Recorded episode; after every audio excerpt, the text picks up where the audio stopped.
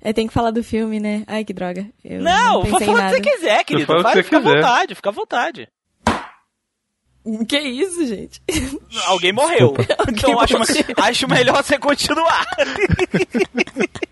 Ah, ah, não dou gorjeta. O primeiro eu não achei tanto, não, mas o segundo eu achei legal. O segundo eu achei bem interessante.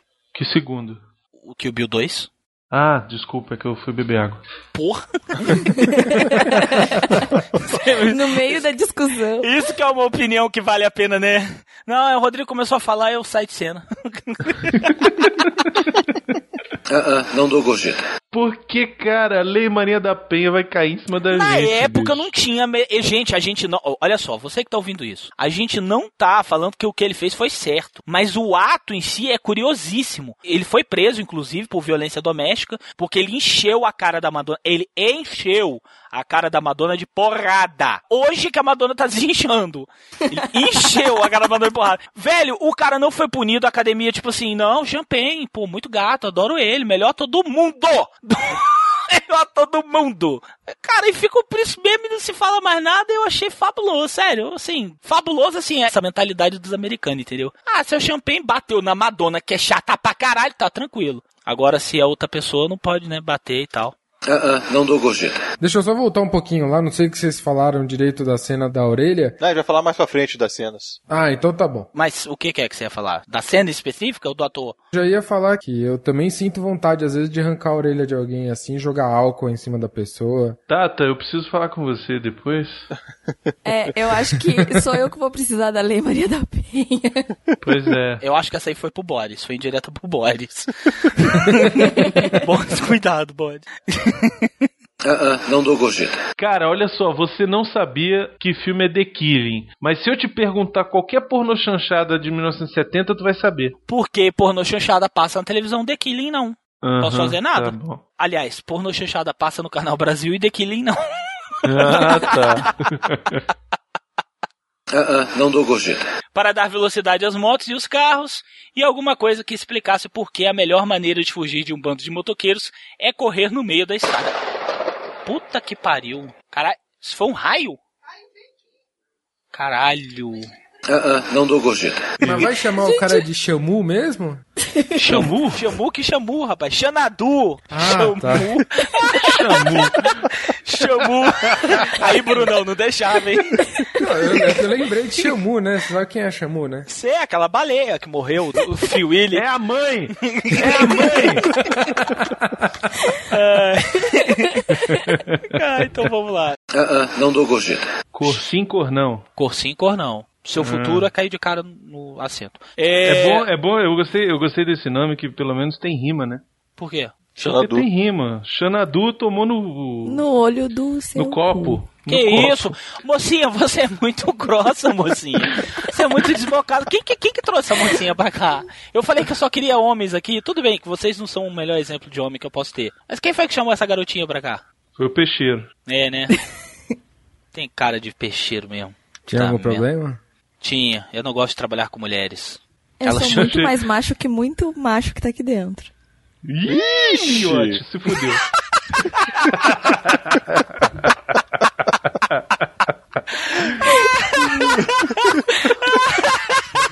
Mas perceba quem foi o único que ficou calado. Que não riu também. É, tá lá calado até agora. Caiu! E caiu mesmo, velho. Caralho. Caralho, essa foi ótimo. Ih, miote, olha aí.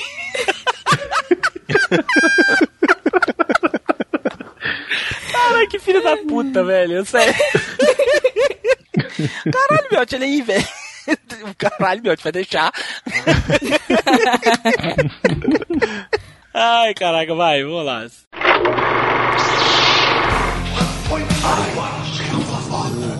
I'm Batman.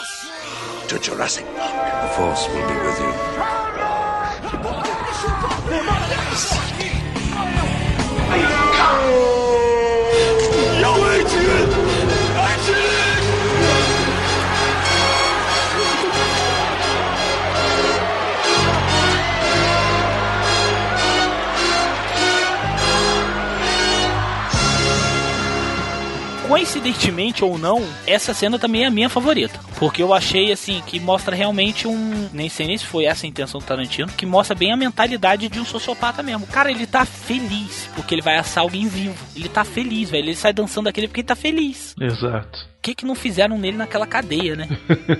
pois é. Ele tá puto daquele jeito, né, velho? Cara, você é um policial. Você não vai contar o que eu quero saber, mas eu vou te assar vivo. E o bicho começa.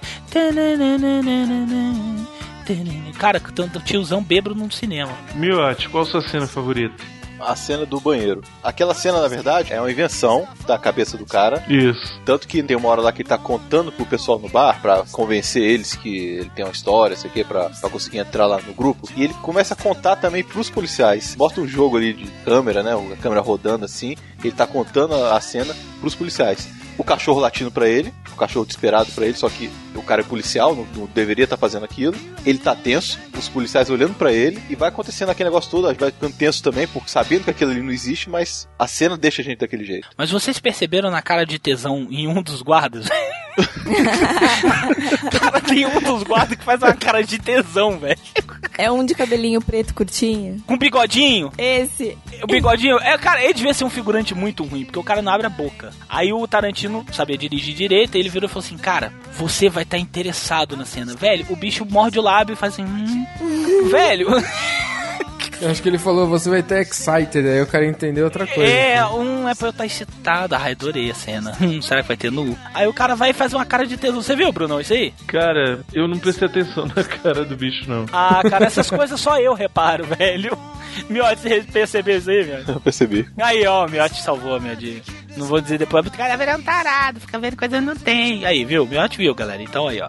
Tata, qual a sua cena preferida? A minha cena preferida também é a da dancinha. Na verdade, não a dancinha necessariamente. Eu gosto da cena, o final da cena. Eu gosto daquele jogo de câmera de sair a câmera e não mostrar o ato. Entendeu? Eu gosto desse jogo de câmera. E cinematograficamente, que é uma palavra muito difícil de dizer, Porra! eu gosto muito dessa cena do banheiro também. Eu acho ela muito bem construída, essa cena. Aquela cena da dancinha até é maneira do susto que a gente leva no final dela, né? Exato. Que o cara agora, eu vou fritar você.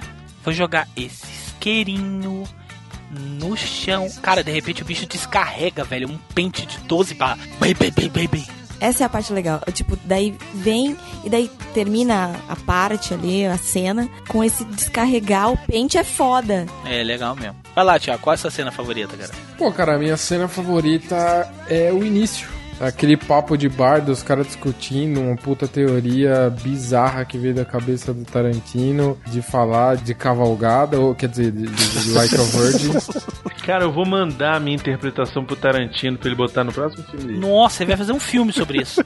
Manda pro Roberto Carlos, quem sabe ele faz alguma coisa. Bruno, sabe o que vai acontecer? Ele vai fazer um filme sobre isso, você vai processar ele por plágio e ele vai falar que é homenagem. Aí o Roberto Carlos vai me processar e eu falo o que pra ele? Vai no Tarantino. É. Vou falar que é putaria, né? Não, é, É. putaria mesmo, Vai sacanagem. pro Tarantino. Cara, essa cena aí, o que o Thiago falou, eu acho interessante. Ela, ela é uma cena que chama a atenção da gente, porque a gente fica assim, cara, como é que um- uma quadrilha tá falando sobre o tamanho da circunferência da xoxota da Madonna? Porque é basicamente isso que eles estão falando, né? Aí a gente fica assim, cara, que porra de papo absurdo. E eles ficam naquele papo chato por umas meia hora. Perto do final do filme, quando eles estão se reunindo como quadrilha, o velho vira pra eles e fala assim: Olha, vocês não vão conversar nada pessoal entre vocês. Assalto que vocês fizeram, trabalhos antigos, nada sobre isso. Cara, e a gente sabe que vagabundo, quando se junta, só abre a boca pra falar quem matou, aonde roubou, o que que fez, quando que sacaneou com o policial. E aí a gente, porra, fica pensando, e, cara, o público fica pensando, que, que porra de papo sem pé nem cabeça. E aí a gente vê que na verdade é uma orientação do velho lá, né? Do velho de mil faces, né? É, um papo whatever pra ninguém falar nada e não se comprometer e não abrir nenhum jogo pra ninguém. Agora eu queria perguntar pra vocês, quem que convenceu o Tarantino que é legal ele aparecer nos filmes dele? Ele tá homenageando o Hitchcock, só pode ser. Eu ia dizer exatamente isso. Olha, se tem alguém que o gabarito pra falar isso é o Miotti. Miotti, Tarantino atua mal ou não atua? Não, ele é ruim. E outro filme também que ele atua, aquele, aquele ator que participa do tempão, é o Drink no Inferno, que é até a roteira dele. Mas o Drink no Inferno ele não tá tão ruim. Ele tá ruim sim, ele tá ruim. Ele tá sempre ruim. Mas não tá tão ruim como no Cão de Aluguel, cara. Ele sempre tá ruim. Não ia num planeta terror que ele vai comer a mulher lá e o pau dele começa a derreter. Nossa. Ai. Tá, não posso fazer nada. Tarantino é gênio! Tá aí, genialidade do cara, assiste essa merda. o cara até é, não pode fazer nada. Não, mas ele tá, ele tá trolando ele mesmo ali de uma maneira épica, né? No, no, no Bulletproof. Ele tá trolando ele mesmo? Como assim? É, ele tá se autotrolando a ele mesmo, assim, de uma maneira. Porque, porra, o cara vai pegar a mina e depois o pau dele começa a derreter, velho. Cara, que aí ele. Eu vou botar assim mesmo. Ai, cara, como eu gosto daquela cena, cara. Tarantino é muito escroto, velho.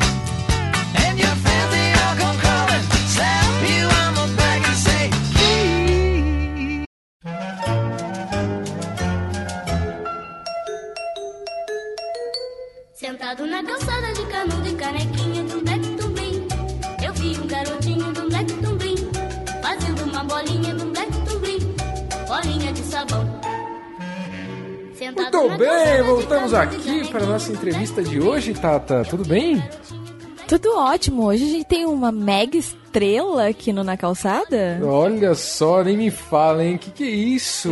Madonna aqui no Na Calçada. Tudo bem, Madonna? É Madonna, idiota. Ah, desculpa, ô Madonna, desculpa. É, a gente tá aqui pra te entrevistar sobre uns rumores aí que teve de um, de um- de um diretor colocando num filme alguns, alguns, algumas fantasias tuas. É, é, explica direito esse negócio aí. Pois é, tem um tal de um diretorzinho meio boca aí, que tá começando agora no cinema, sabe? Tá querendo aparecer às minhas custas, como vários. Ele quis dar uma explicação do que que era, o, do que que era a música do Like a Virgin. Só que eu quero avisar uma coisa, você, Tarantino, você tá ouvindo, que eu sei que você tá ouvindo. Eu quero falar uma coisa pra você, filho de uma vagabunda. Arrombado é o rabo da tua mãe, tá entendendo? Que a porra é o cacete que eu tava procurando um cara do pinto grande. Que negócio é esse? Você tá falando que eu sou uma menina que, que eu dei tanto que eu fiquei arrombada e agora eu tô precisando de um cara de um piru grandão? Você tá maluco, seu bigorna, cabeça de bigorna? Eles falaram assim que você é, colocou como uma versão essa Like a Virgin seria um- uma mulher procurando. É, não é nada disso. Então é o que? É uma música sobre a paráfrase milionária da esquisitice humana. Como todas as minhas músicas são muito profundas. Então eu quis fazer uma ode ao sofrimento anal. Aí vem aquele babaca e me fala que eu tô arrombada. É por isso que eu odeio essas criaturinhas que estão começando na mídia agora. Porra. Dois caralho. Vai se fuder. Passar, dar uma lambida no pescoço de vocês tudo. tô virando uma whey.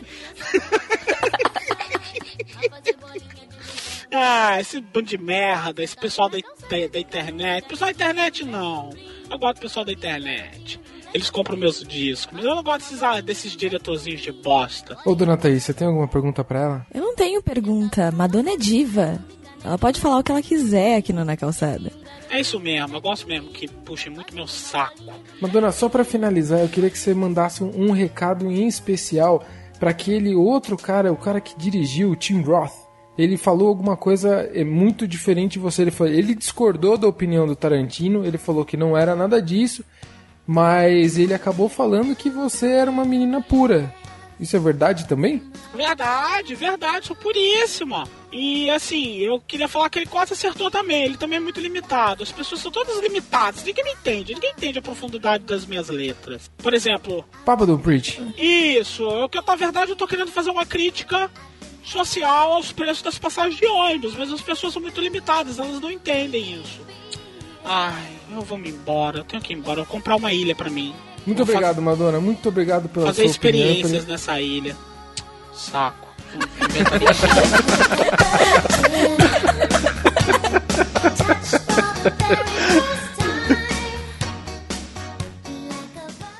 Na época, era um elenco de honoráveis desconhecidos, né? Tirando o Harvey Keitel, né? Que Que. já tinha feito a vingança do ídolo. cara, eu adoro Sex Pistols, cara! Ele foi o primeiro dos atores a ler o roteiro do filme e ele ficou maluco quando ele leu. Ele falou: Cara, isso aqui nunca foi feito em Hollywood, isso precisa ser feito. Ele se envolveu no projeto. Ele é o produtor do O projeto. cara é produtor, né? Exatamente. Ele coproduziu o filme. Se não fosse o Harvey Keitel, hoje a gente provavelmente ainda não teria o Tarantino por aí, cara. Porque, quer dizer, acho que ele teria arrumado outro jeito. Mas o Harvey Keitel é um grande responsável por Cães de Aluguel ter acontecido da maneira com que aconteceu. O que eu acho maneiro do filme é que não tem um ator principal, né? Não. Você acha que o ator principal vai ser o Michael Madsen, que é o ator de um papel só, né? Sempre a mesma cara, né? A mesma cara, o mesmo tom de voz, o mesmo tipo de atuar. Na série que ele fazia, que passava domingo de tarde, era o mesmo jeito. É o homem de um papel só. Só que ele faz muito bem aquilo ali, né? Aí todo mundo chama ele. Ou ele tem muitos amigos também, né? E aí você acha que vai ser esse cara. Isso. Pelo menos eu achei. Eu falei, cara, esse bicho aí tá com pinta. Vai destruir o CQC, velho. Meu irmão, não. O cara morre do jeito que aparece no filme. Bem, bem, bem. Acabou. Ele ainda... É, eu tô fazendo charme pra câmera. Ai, vou morrer, vou morrer. Aí morre. Ai, meu Deus. Não tem um protagonista assim, né? O próprio Harvey Keitel, até metade do filme você acha que ele é o principal. Aí depois você acha que vai ser o Mr. Blonde. Aí depois você acha que vai ser o Mr. Orange. Depois você acha que vai ser o Mr. Pink. Cada hora é um protagonista diferente. Isso é muito louco, né, cara? Cada hora é um protagonista diferente, porque exatamente essa construção do Tarantino de sempre voltar e você tem uma linha contínua e você volta pra apresentar aquele personagem. Daí você continua e volta pra apresentar o personagem. É um ciclo que você nunca consegue achar quem é o principal, porque você tá sempre reapresentando o personagem.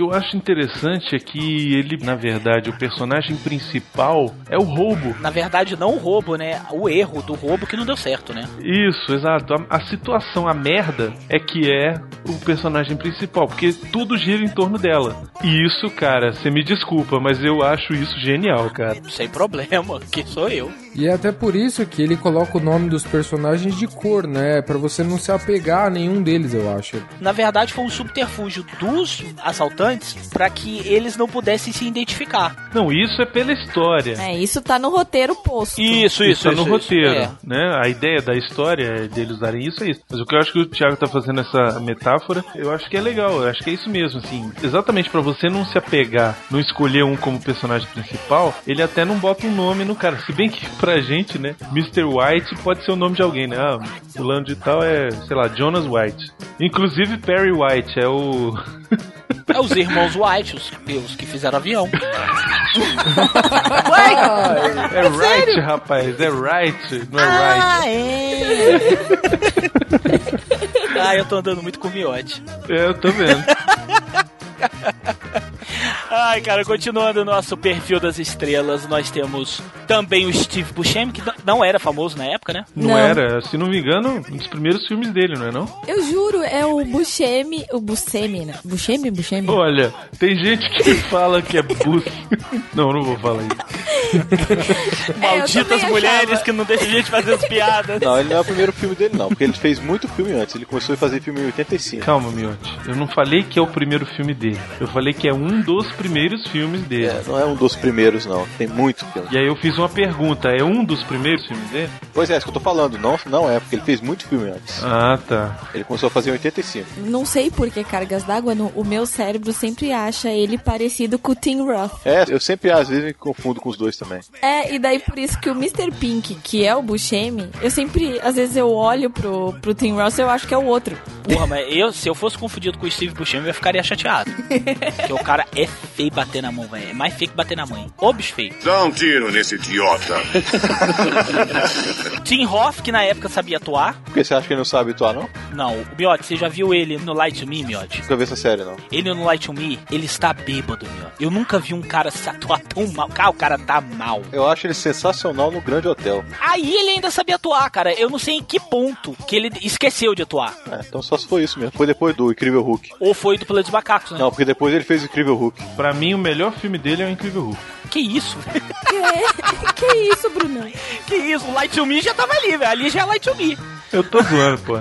Culpa do Tim Roth hoje tá fazendo merda no Light Me é do Tarantino, porque antes do Tarantino, antes do Cães de Aluguel, ele só fazia filminho pra televisão e participação no Conto da Cripta, e depois disso ele também só voltou em filme grande com Pulp Fiction. Aí depois de Pulp Fiction foi Fuga pra Odessa, Rob Roy, Grande Hotel, Hotel de um Milhão de Dólares, que ele faz um papel, Bilhete Premiado, Plano dos Macacos, Pra quem não conhece internet, no Planeta dos Macacos ele faz o personagem do chimpanzé afetado lá, quando o pai morre o chimpanzé. Ai,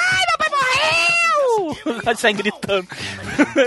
Ele é o Tade, é o Tade. Ele é o chimpanzé nervoso ali. Ele é o macaco. Estressado, né, bicho? O macaco chimpanzé malvado. estressado pra caralho. Entre ele, o Tim Roth e o Steve Buscemi, eu sou muito mais o Steve Buscemi. Eu acho ele muito foda. Eu prefiro o Steve Buscemi também, sabia? Cara, o Steve Buscemi, em qualquer lugar que ele vai, em qualquer filme que ele faça, ele rouba a cena pra ele, É cara. que ele é feio. Não, ele não é feio, peraí.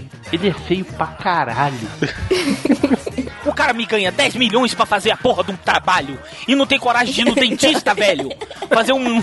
Fazer uma limpeza, botar um, um flor naquele. de- Cara, o bicho tem umas arca. Cara, ele tem um.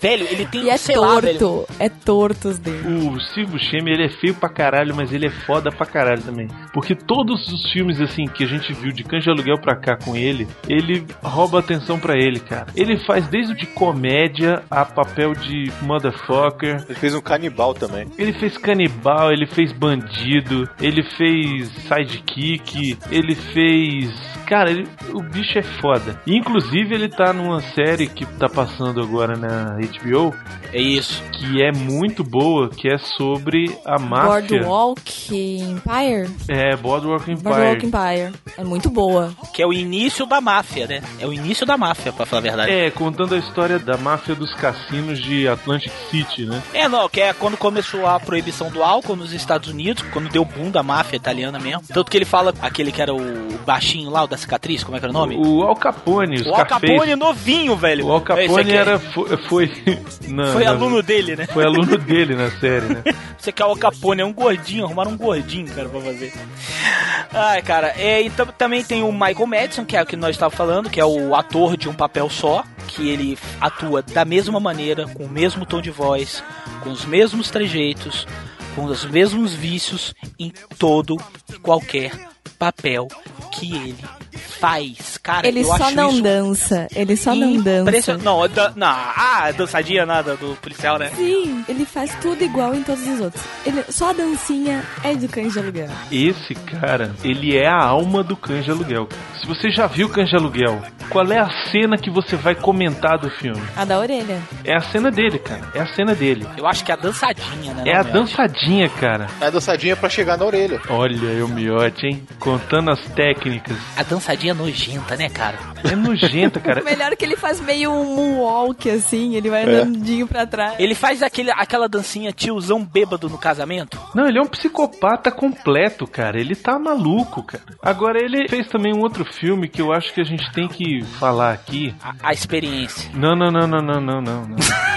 Não, a experiência é maneiro também. Tem um outro filme que eu acho que assim, não pode. A gente, cara, esse filme é fantástico. É uma pérola do cinema. Está na minha prateleira junto com Mestres do Universo Ai, e Supergirl. Supergirl é legal. Ai, meu Deus. Mestre do universo. Ele faz o pai do moleque do Free Willy, cara. Ah, é? Com a É mesma mesmo, é ele. cara, É ele. com o mesmo tom de voz. Se você assiste Cães de Aluguel primeiro e assiste Free Willy na sequência, você tem certeza que ele vai tocar fogo no moleque.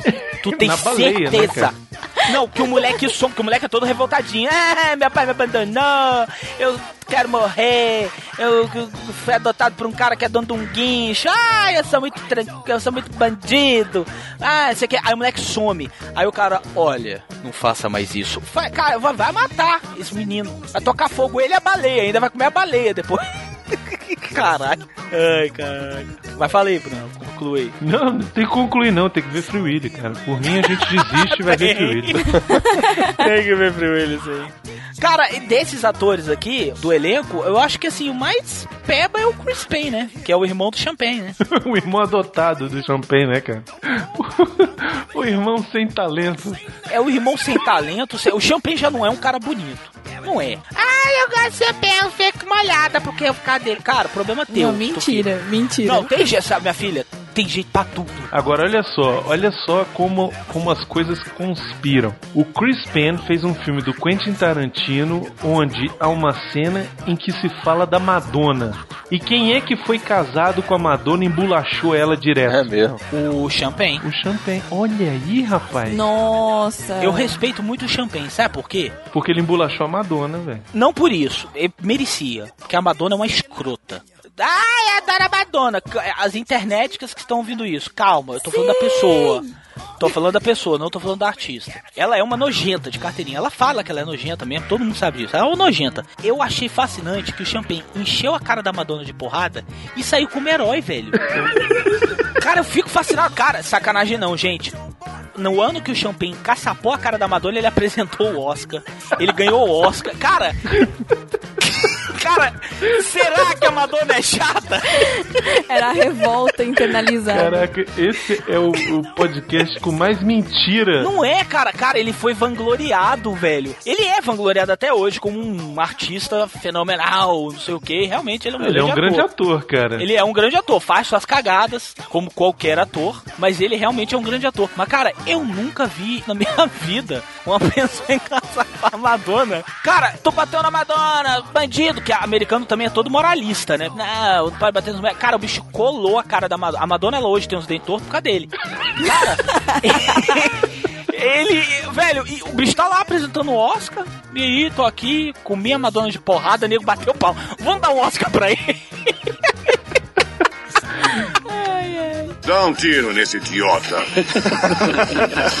Esse é o elenco dos atores principais, que se é que se pode chamar disso, que são os- praticamente os únicos personagens que aparecem no filme. Pra quem não viu o filme, como é que a gente poderia fazer uma sinopse rápida do Cães de Aluguel? Vai lá, Thiago Iori. É um filme onde alguns caras se juntam pra fazer um roubo, dá errado e acaba todo mundo se matando. É, você acabou de contar o final, né, velho? É. Oh, desculpa. Você vai fazer isso na sinopse mesmo? Acaba todo mundo se matando. É porque vai e volta, né? Você nem sabe como é que o cara se mata. Eu acho que é a história de um roubo que não deu certo, né? Eu acho que essa seria a maior definição do Cães de Aluguel, né? É, além de um roubo que não deu certo, é de uns caras que não se conheciam e por isso que o negócio deu errado. Os caras podiam ser os melhores, mas eles não se conheciam e daí deu errado. Muito diferente do 13 Homens Outro Segredo, que os caras se conhecem, vão se conhecendo durante o roubo, fazem o roubo, aí ele dá certo. Só que nesse tem um policial infiltrado, né? Ah, sim. Que é é por o Tim isso que Hoff. não deu certo. Por que que deu certo o do 11 Homens e um Segredo, 12 Homens e lá vai mais um, e não deu certo o do de Aluguel? Porque o do de Aluguel não tinha nenhum galã. É mesmo, velho. Que elenco feio, né, cara?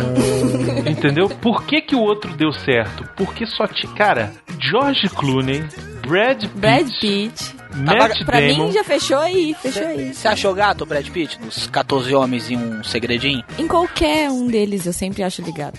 É o Brad. Ai, é o Brad. É o marido da Jolie. Um ladrão como o George Clooney, cara, ele rouba qualquer banco, bicho. Pra mim é difícil acreditar no George Clooney preso, né? No Isso. primeiro filme ele saindo da cadeia. Esse bicho deve ter sido disputado a tapa no, no presídio. Eu vou comer o rabo dele!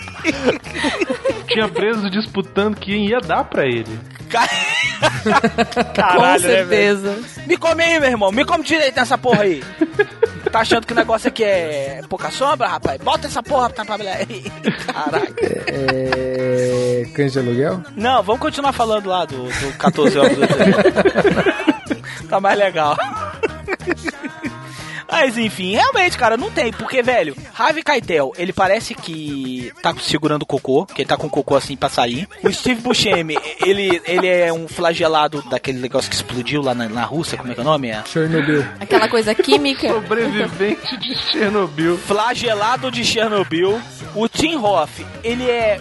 Cara, ele não é nada. O Tim Hoff não é nada, não dá pra definir o Tim Hoff. Ele não é feio, nem bonito. Ele não é nada, é tipo assim. Ele é chiliquento, cara. Ele é chiliquento. Ele é nesse chiliquento, ele é chiliquento. Chiliquento, boa, boa definição, chiliquento. O Michael Madison, que não dá pra definir o Michael Madison, porque a gente não sabe se ele é vivo A gente não sabe se ele é tipo um ciborgue que tá pré-programado, porque ele tem a mesma cara, a testa dele, aquela testa que dá pra pregar uma placa. E o Chris Payne, velho, que, velho, o que que é o Chris Payne, velho? O que que é o Chris Payne? Como é que tá pra Um definir o Chris Payne? gigolô, eu já falei, ele tem cara de gigolô. De gigolô loser, entendeu? Mas gigolô. Por que, que todo mafioso tem que ter um filho com cara de babaca? Cara, o, o Chris Payne, ele tá ali de sacanagem. Ele não foi pra atuar, ele tá ali de putaria, ele tá ali de sacanagem. A roupa colorida da, da Nike, né, velho? É, o cara tá, tá. Ele tá de sacanagem. Ele era amigo do Tarantino, falou: Não, eu faço isso aí. Qualquer The Hell dá. Qualquer. Coloca aí que eu, que eu vou, vai, vai, vai. Isso, bota aí. Fala aí, Ele, rodando. ele devia sempre alugar Ai, filme com cara. o Tarantino, entendeu? Isso. O Tarantino convidou. O Tarantino falou: ah, vou filmar um filme aí e tal, fazer um filme, tá afim. Aí o cara, pô, tranquilo, quanto é o cachê? Não, 10 reais. Ah, tô dentro, bicho, tô dentro. Tem lanche. É, tem lanchinho. Eu já acho que ele tá mais assim. Eu acho que foi mais uma homenagem a um daqueles filhos lá do, Vitor Corleone no Poder Chefão. Eu esqueci qual é o personagem lá deles. Ele tá muito parecido com um daqueles caras lá. Concordaria com exceção de duas coisas, meu. Se ele não tivesse uma cara tão babaca e se ele não se vestisse igual um palerma. Ele usa a roupinha colorida da Speedo. Cara, que mafioso que sai por aí usando um moletom combinando, velho. Que merda é essa? Porra é essa, cara? Tu vai na C&A e vira um... Moletom na C&A. Nessa hora dá, impre- dá a impressão que ele vai fazer Cooper, realmente. É, velho, não, a cena que ele morre, que é o finalzinho, cara, ele tá prontinho, prontinho pra ir na academia fazer duas horas de esteira. Ele tá Prontinho. prontinho pra ficar com o cu perfeito.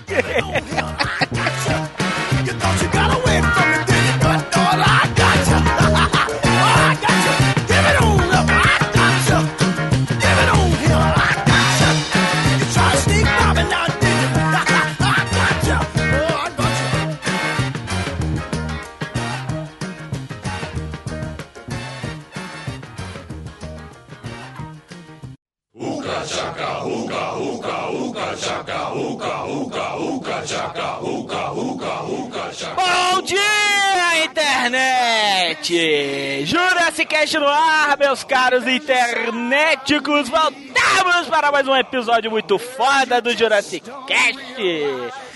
Esse quem vos fala é o Mr. Black! Estão aqui comigo o Mr. Diarrhea. que pariu. Vamos lá, né? E aí, galera? Vendo esse filme, eu lembrei que o Tarantino foi meu aluno de interpretação. Ele é muito ruim. Caralho, é mesmo, né, Miotti? Não, é teu aluno de interpretação e fez aula de canto com o Hugo Soares, velho.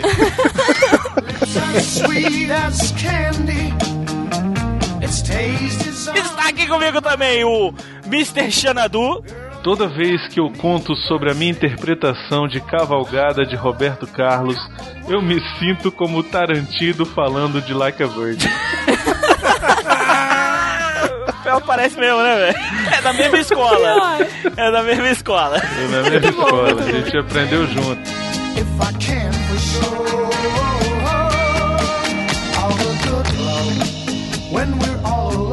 E nós temos aqui hoje também, internet, com os dois integrantes que nós roubamos lá do Na Calçada.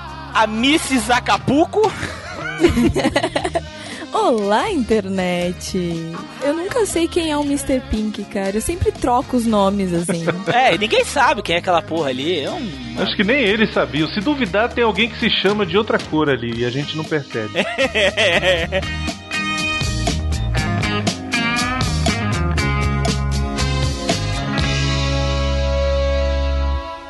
E está conosco aqui também o Mr. Moranga, cara. Muranga, rapaz, é muranga. E eu nunca vi um cara agonizar tanto por causa de uma bala no filme inteiro. Nossa, é verdade, né? Não, e ele chia, cara, igual um porco no abate, ele fica. Tá morrendo! Ih, Tá morrendo!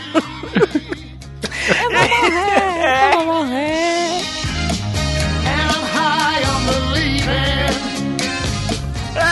Internet, hoje nós vamos falar de um classicaço do Tarantino, aquele que lançou ele no estrelato, né? Praticamente. Vamos falar hoje de Cães de aluguel. Ou como diria o Miotti, Reservoir Dogs. Não, reservou aí.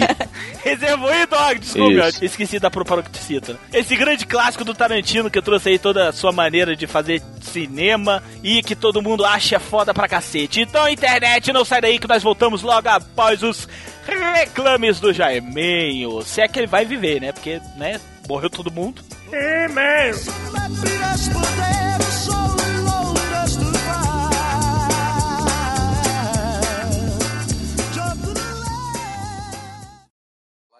Virgin é uma metáfora. Deixa eu te dizer sobre o que se trata Like a Virgin. É sobre uma garota que transa o tempo todo. Manhã, tarde, noite. Pau, pau, pau, pau, pau, pau, pau. São quantos paus? Uma porrada. E um dia ela conhece esse cara. É um cara muito bem dotado, tipo o Charles Bronson em A Grande Escapada. E daí, pela primeira vez, ela sente coisas que nunca sentiu antes. Dor. Dor. Tio, Toby tio. Isso dói. Isso dói. Não deveria machucar porque ela não é mais virgem, mas quando eles transam, isso dói. Dói como se fosse a primeira vez na vida dela. A dor faz ela lembrar de quando era virgem. Estão entendendo? Por isso, like a virgin. Uau. Me dá isso aí. O que pensa que está fazendo? Que porcaria aquela mesa 66. Os caras ficam falando umas coisas nada a ver, uma coisa da Madonna, do Like a Virgin, não sei o que. Filosofando no meio da manhã. Sem noção, aquela. E aquele povo tudo vestido de preto, tu entendeu aquilo? Ah, aqueles homens são importantes, eles estão de terno. É, mas não sei não. Tô achando eles meio estranhos, com uma cara meio estranha. Tu não, não viu uma cara meio estranha dos caras? Ah, eu não, não notei nada não, eu, eu acho o cara legal, porque falar da Madonna é bacana, eu gosto da Madonna. Tá, ok, eu também gosto da Madonna, mas. E aí, fica falando que ela deu pra um monte de gente. Deu tal o quê?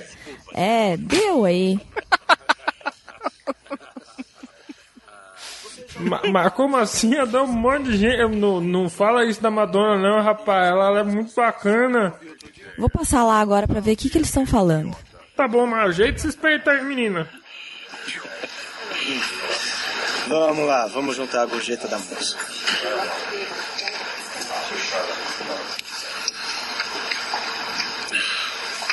Vai, dá um dólar aí. Ah, ah, não dou gorjeta. Não dá gorjeta? Não acredito nisso. Não acreditem, dá gorjeta. Esse pessoal ganha uma miséria. Se eles ganham pouco, que peçam demissão. Cara, nem um judeu ia dizer uma coisa dessa.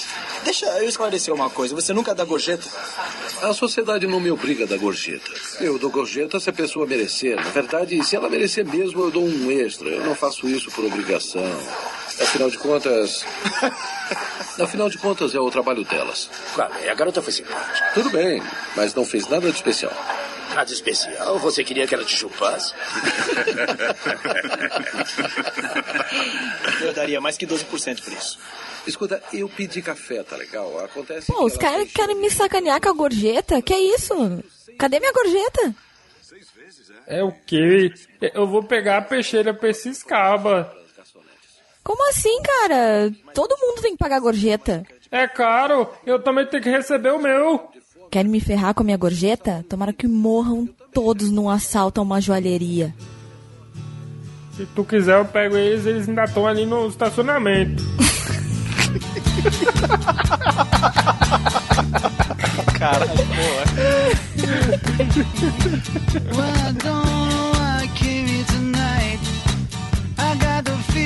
something right. I'm so scared in case I fall off my chair.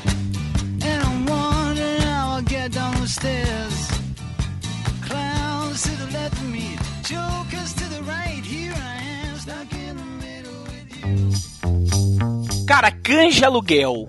Vocês gostam desse filme? Sim!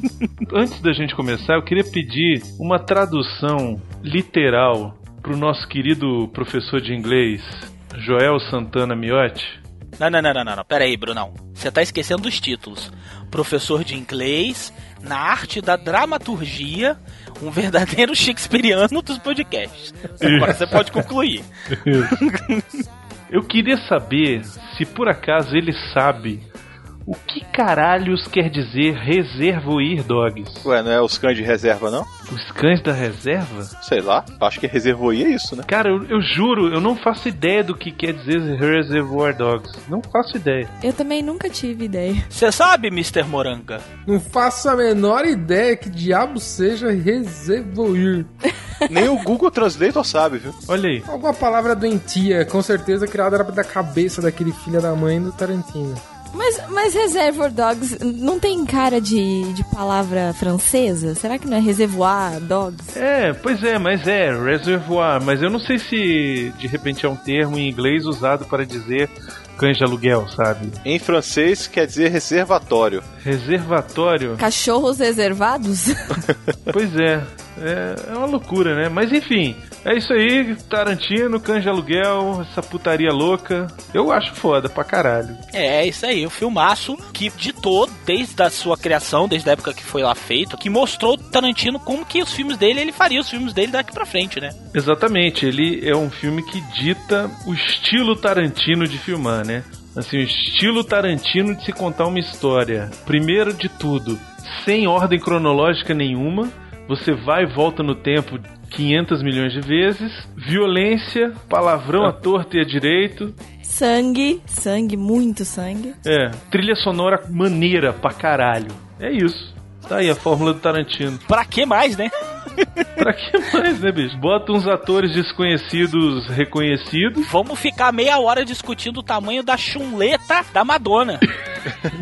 Porque o que importa é a violência. Exatamente. Por que não? Falar um monte de palavrão e envolver uma estrela. É verdade. Eu não sei como é que a Madonna não processou essa porra, cara. Sinceramente. Ah, ela achou maneiro. Ela falou: olha aí um cara que me entendeu. Eu queria dividir com o mundo a minha cloaca. Exato, ela tava falando aqui. É que nem o Roberto Carlos, cara. Tenho certeza que o dia o cara que ouvir a minha interpretação do Cavalgada, ele vai bater palma, bicho. É o Tarantino, né? Caraca, é basicamente Cavalgada do Brunão é o Tarantino fazendo uma música. Se você não conhece a minha versão de Cavalgada, vá lá no Pauta Livre News e escute o Adele, Gisele, Rogélia, Regina e a Gorda. Lançado em 1992, escrito e dirigido por Quentin Tarantino. Essa época aqui foi na época que ele saiu da locadora, né? É, exato. O Tarantino estava trabalhando numa locadora. Ele era maluco por cinema, né? Sempre foi maluco por cinema. E ele escrevia muitos roteiros, né, da cabeça dele. Inclusive, eu não sei se você sabe, o primeiro roteiro dele que fez sucesso, vamos ver se você sabe. Super-Homem. Imagina o super-homem do Tarantino como não ia ser. hein? Nossa, ele ia voar metendo na Lois Lane. ia jogar lá de cima. Ah! Ia vestir preto, com certeza. Vocês estão descrevendo o Hancock, né, velho? Caraca, olha aí, velho. Hancock é o super-homem do Tarantino. Eu acho que o roteiro dele foi Assassinos por Natureza. Exatamente, Miotti, parabéns. Ele vendeu, na verdade, ele não queria vender o roteiro, ele queria filmar. Ele precisava da grana para poder Produziu o de Aluguel. produzir o de Aluguel, exatamente. E aí ele acabou vendendo lá o, o roteiro do Assassinos por Natureza, que muita gente acha um filmaço e muita gente, assim, ele é ou é 8 ou é 80, ou você ama ou você odeia, né? Como todos os filmes de Tarantino, né? Sempre você ama ou você odeia. Eu tô do lado da galera que odeia. Eu comprei o Blu-ray graças ao filho da puta do Mr. Diarrhea, que virou pra mim e falou: filmaço, filmaço. Tô mentindo, ô Ah, Diarrhea? mas, mas ele é, mas ele é. Filmaço, moleque, você vai adorar, cara. Vi aquela. Eu comprei o Blu-ray daquela bosta. Cara, quando Não, chegou o aqui. filme é maneiro. Porra! Não, Porra! é o filme é bom maneiro. sim, é bom é sim. maneiro, é maneiro. Porra! Eu vou te falar qual é o problema daquele filme. É, o Tarantino, né? Não, não, exatamente o contrário. O problema daquele filme é o Oliver Stone, cara. Porque o Oliver Stone, cara, ele é maluco, bicho. O cara viu o roteiro, ele falou, agora é que eu vou me liberar. E aí ele botou tudo que ele podia, cara. Todos os pesadelos da infância dele, né? Como diz o Azagal, os filmes do Oliver Stone sempre tem que ter um índio gritando, um deserto, um escorpião Cobra. e um cobra e um escorpião, cara. Então ele juntou a loucura do Tarantino com as loucuras dele, cara, e virou aquela miscelânea de maluquice ali. Mas se você pegar assim a, a história e a ideia e a crítica que tem naquele filme, é Tarantino puro, cara, aquilo ali. Eu acho o Cães de Aluguel mais tarantinesco do que o Nascidos lá, o, como é que é o negócio aí que você tá falando, o filme aí? Assassinos por natureza, é claro, porque o diretor é o Oliver Stone, né? Assim, ele tem mais a cara do Oliver Stone, mas a história é Tarantino, né? Sim, sim, verdade. Mas eu gosto do Tarantino. Quer dizer, eu gosto, eu gosto do Tarantino. Eu gosto, eu não, eu não desgosto, não. Mas eu, não, eu me reservo ao direito, na minha opinião, de merda, como sempre, de não achar que Tarantino é gênio coisíssima nenhuma. Cara, é, sei lá, eu.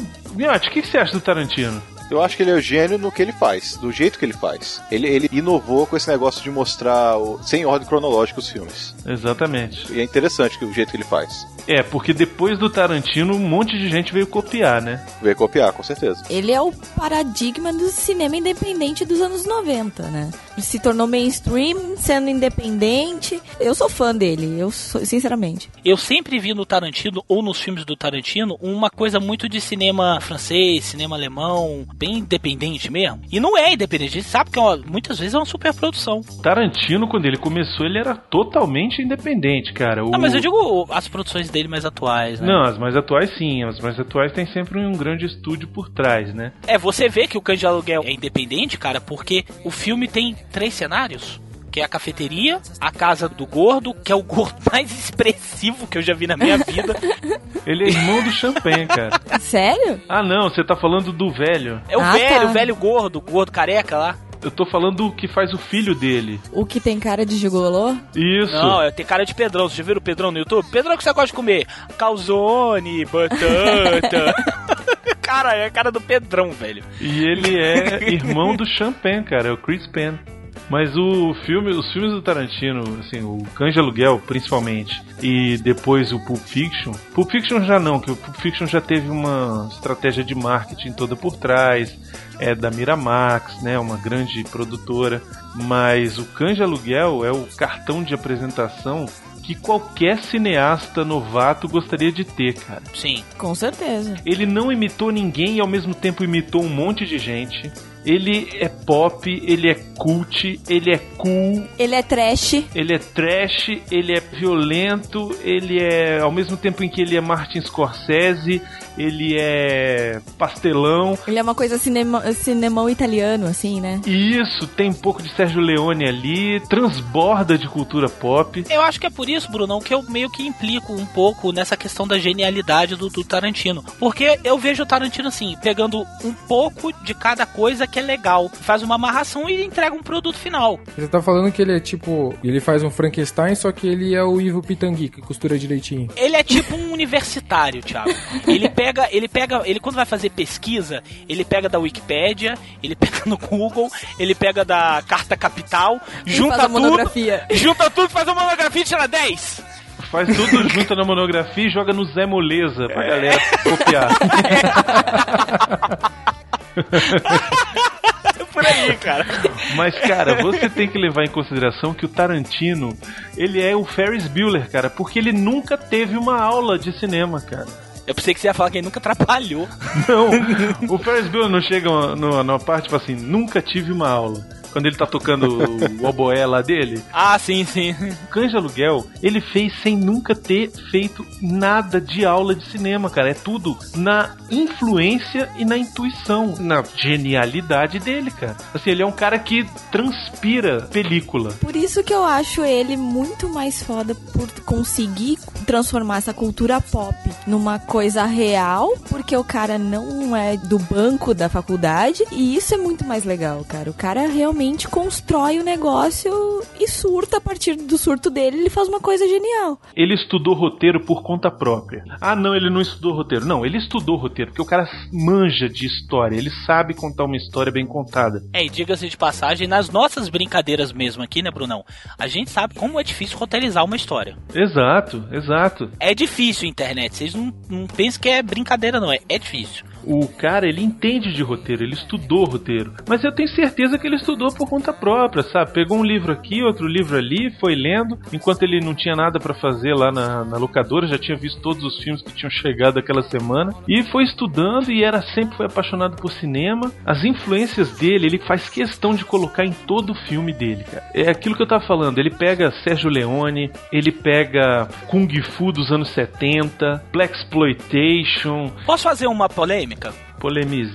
Seria Tarantino um trash que deu certo? Sim, é um comercialmente viável. Isso, exatamente. Porque um filme trash é mais ou menos isso, né? Um filme trash ele usa essa questão do exploit mesmo, que é pegar uma coisa pop e extravasar, assim, né? E, e explodir mesmo, é, aumentar níveis estratosféricos. Que é, pra mim, o filme que mais define o Tarantino é o Kill Bill. Não pra mim. Sabe por quê? Porque ele usa no Kill Bill, ele usa referência de faroeste, Kung Fu dos anos 70, noir, Anime. de anime, cara, e junta tudo naquele balaio de gato e o filme sai. O primeiro eu não achei tanto não, mas o segundo achei legal. Cara, eu gosto pra caramba do Tarantino. Eu até escrevi pra vocês pra falar sobre o Tarantino. Eu pensei que você ia falar assim, eu inclusive escrevi pra ele, dando os parabéns.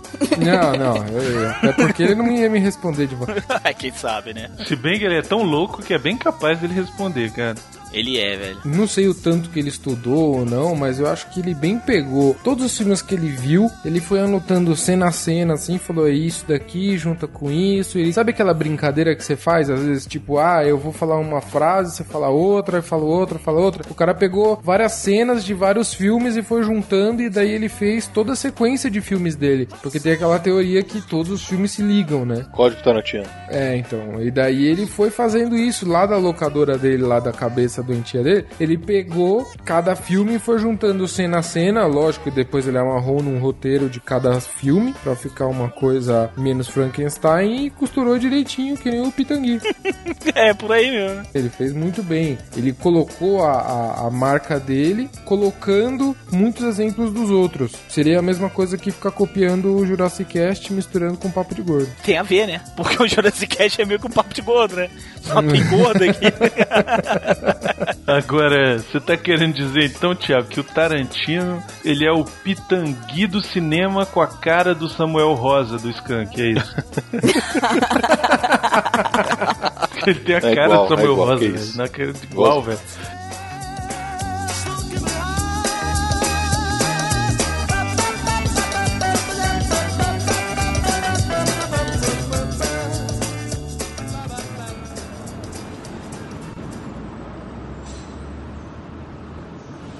Então, algum de vocês aqui viu o trailer do Michel Teló? Ah, não, não. Não, fala, não peraí. Jura que tu quer falar Quer disso? falar disso Michel mesmo? Teló? Puta que merda. É. Merda. Vocês não curtem, não? Só se tiver inglês. Ah, em inglês é maneiro. é maneiro. Como é que é? Mas Como é eu- que é? É delicious. Delicious, delicious. Você viu que agora vai ter em árabe, né, o negócio? Árabe. Tá Árabe. de sacanagem. Sério? Daqui a pouco em japonês. Pô, Como é que vai ser? Hamle, hamle, hamle, kale, kale, kale. Hamle, kale, kale, kale, kale, kale. Eu não sei como é que vai, vai. ser, mas a coreografia com burca vai ficar engraçada pra caralho. Porra, agora, azar do cara que quer pegar alguém de burca, né, bicho? Cara, é só no tato. É só um furinho só. É só o que você precisa. Furinho foi foda, hein? Bom, bom, bom, bom, bom. Ih, Des- chegou aí, ó. Desculpe meu atraso, crianças. Eu cheguei no meio da conversa. Eu sou o Mr. Black, pra aqueles que não me conhecem. O negócio é o seguinte, eu chamei vocês porque vocês são os melhores naquilo que vocês fazem. Mentira, eu chamei vocês porque vocês eram os únicos online no Skype. Quero deixar claro que este vai ser um trabalho limpo, curto. Vamos chamar esse trabalho de salário mínimo. Hum. Entenderam? Porque Tá. é curto. Enfim, Entendi, a tá piada bom. foi boa, eu gostei, eu ri muito quando eu contei. A questão é o seguinte: eu não quero tratamentos pessoais, porque se a polícia pegar vocês, vocês são tudo um bando de menininha, desculpe aos presentes, e vocês vão entregar uns aos outros como os ministros caíram no governo da Dilma. Não vem ao caso, mas eu quero falar pra vocês que vocês vão se tratar por nome de cores e eu vou definir as cores pra vocês. Entenderam? Sim. Entendido. Você, com essa cara de troglodita desmamado, Eu? Diga aí. o seu apelido vai ser Mr. Diarrhea. Diarrhea? É. Pelo menos o nome é chamativo, né? Vamos lá. Você, criatura horrenda e gorda. Sou eu não. Não. ele está calado porque ele é engraçadinho. Ele sabe que eu estou falando com ele. Eu fiquei calado porque não tem outro gordo aqui. Então sou eu, né? Então você responda quando eu estiver falando. Eu tenho raiva de pessoas surdas. Você vai se chamar Mr. Xanadu. Ah, tá bom. Que, que isso é cor aonde, cara? Isso é cor. Tá no Google, então é cor. Então, mocinho, o negócio é o seguinte. Como eu não tenho mais homens pra chamar, você vai participar do esquema, tá entendendo? Ok. Então, seu... ah, gostei, gostei da submissão. O negócio é o seguinte, o seu apelido vai ser Mrs. Acapulco.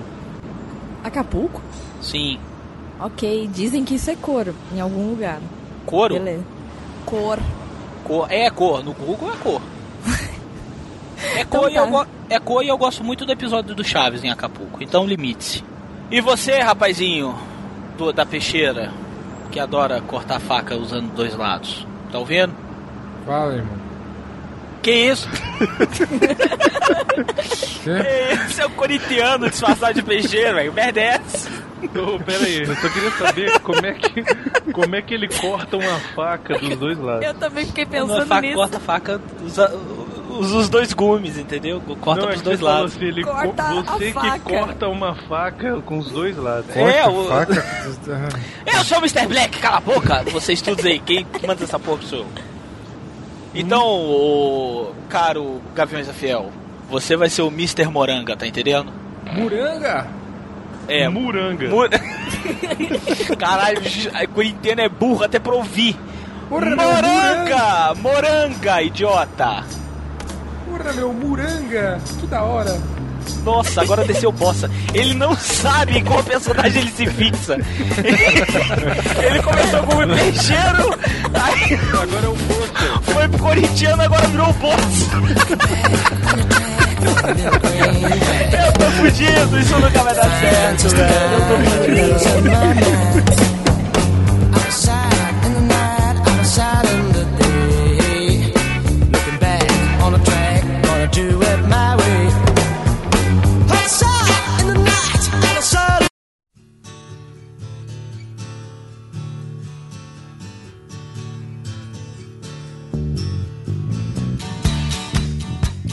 Sonora de Tarantino sempre é escolhida a dedo, cara. Ele não erra uma. É incrível. É, isso, isso, isso eu tenho que dar o braço a torcer, cara. Uma coisa que você não pode gostar dos filmes do Tarantino, mas dificilmente você não vai gostar das músicas da trilha sonora do filme. Dificilmente mesmo.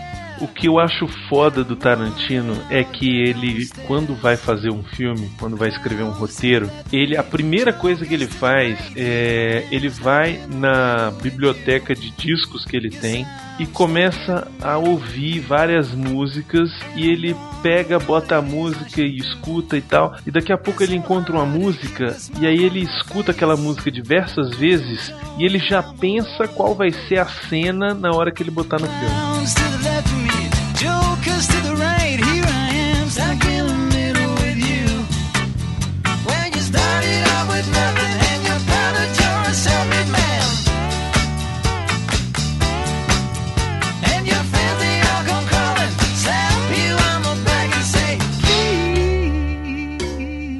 Mas tem umas curiosidades sobre esse filme, né? Porque parece que o Tarantino, ele queria gravar primeiramente em 16mm, né? É, cara, é o formato do, do diretor que não tem dinheiro, né, cara? Naquela época, era o formato do diretor que não tinha dinheiro. Hoje é o formato digital.